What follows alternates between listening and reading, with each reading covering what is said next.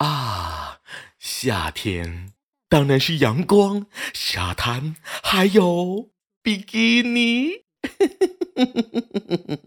嗯，这他妈是什么鬼啊？继当年大花棉袄闪耀戛纳红毯，青岛大妈脸基尼席卷时尚圈，我国民间流行趋势再一次的红遍全球的时尚圈。而外国人早已洞察到地球上最新的流行趋势，那就是北京比基尼。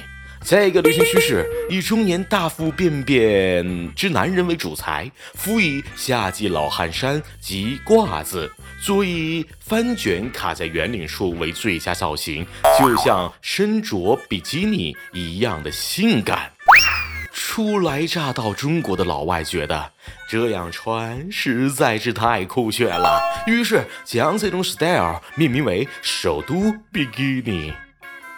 我们都为这独特中国风的命名是经过一番思考的。这些中国男人趁热卷起了上衣，只是让自己变得性感的借口。如此具有特色的中国风，外国人是显然知道，只取名字还不够，只有入乡随俗才能不伤害东道主的感情嘛。不过，北京比基尼是一直被模仿，从未被超越，因为外国人 get 不到其中的精髓。一款标准的比基尼应该是场面指数、淡定程度以及肚子的尺度，境界之一。此心安处是吾家。北京比基尼界的高手，在天安门广场又怎样，都可以撩起肚子和家人一起晃悠。在山上用那威武的姿态征服了比基尼界。虽然没有高耸的肚子，但潇洒的站姿依然是加分项。境界二就是不管风吹雨打，胜似闲庭信步。对着摄像镜头毫不陌生，撩人的姿态，神场了比基尼模特生涯的龚宇明，淡定程度一百分。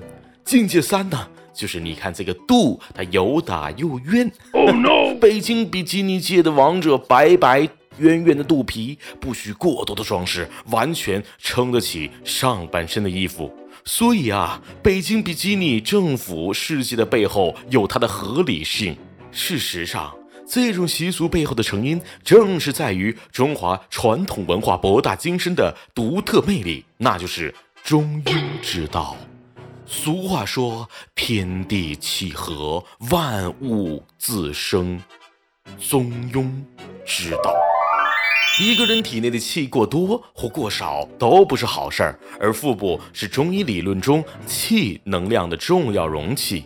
覆盖住它，就会能够储存元气；暴露它，则将有助于摆脱多余的阳气。